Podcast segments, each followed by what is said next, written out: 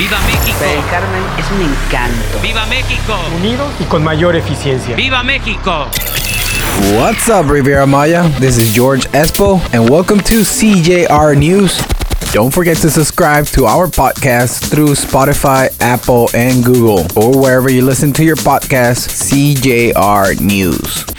Road transport is improving, says ADO. After the passage of Delta, the operation stopped for a day and a half. Julio Garcia, general manager of ADO, acknowledged the operations are still low compared to last year, but have recovered 60% of the runs they had before the pandemic.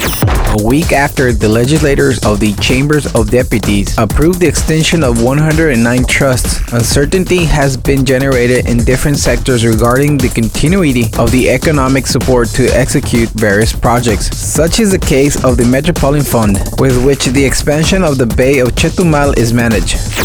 A strong accident left two people injured this afternoon in the vicinity of the avenue known as Arco Vial or Periférico in Region 259. A man lost his life after receiving a strong electric shock when he was carrying out a preventive work on a high voltage cable near a gas station located at Kabah Avenue in Supermanzana 17. This fact was recorded around 2:30 p.m. when the emergency number received a call for help requesting medical help in the place as one person had received a strong electric shock and two other people for which several units of Quintana Roo police will approach the place. Apple has been in a negative comments after introducing the new iPhone 12, the new smartphone model that appear in various levels from the basic to the Pro Max. Apple was harshly criticized for the lack of extra content that is usually included in all models of smartphones of the North American brand, since it decided not to include the famous headphones that used to be one of the brands that created the difference with the competition.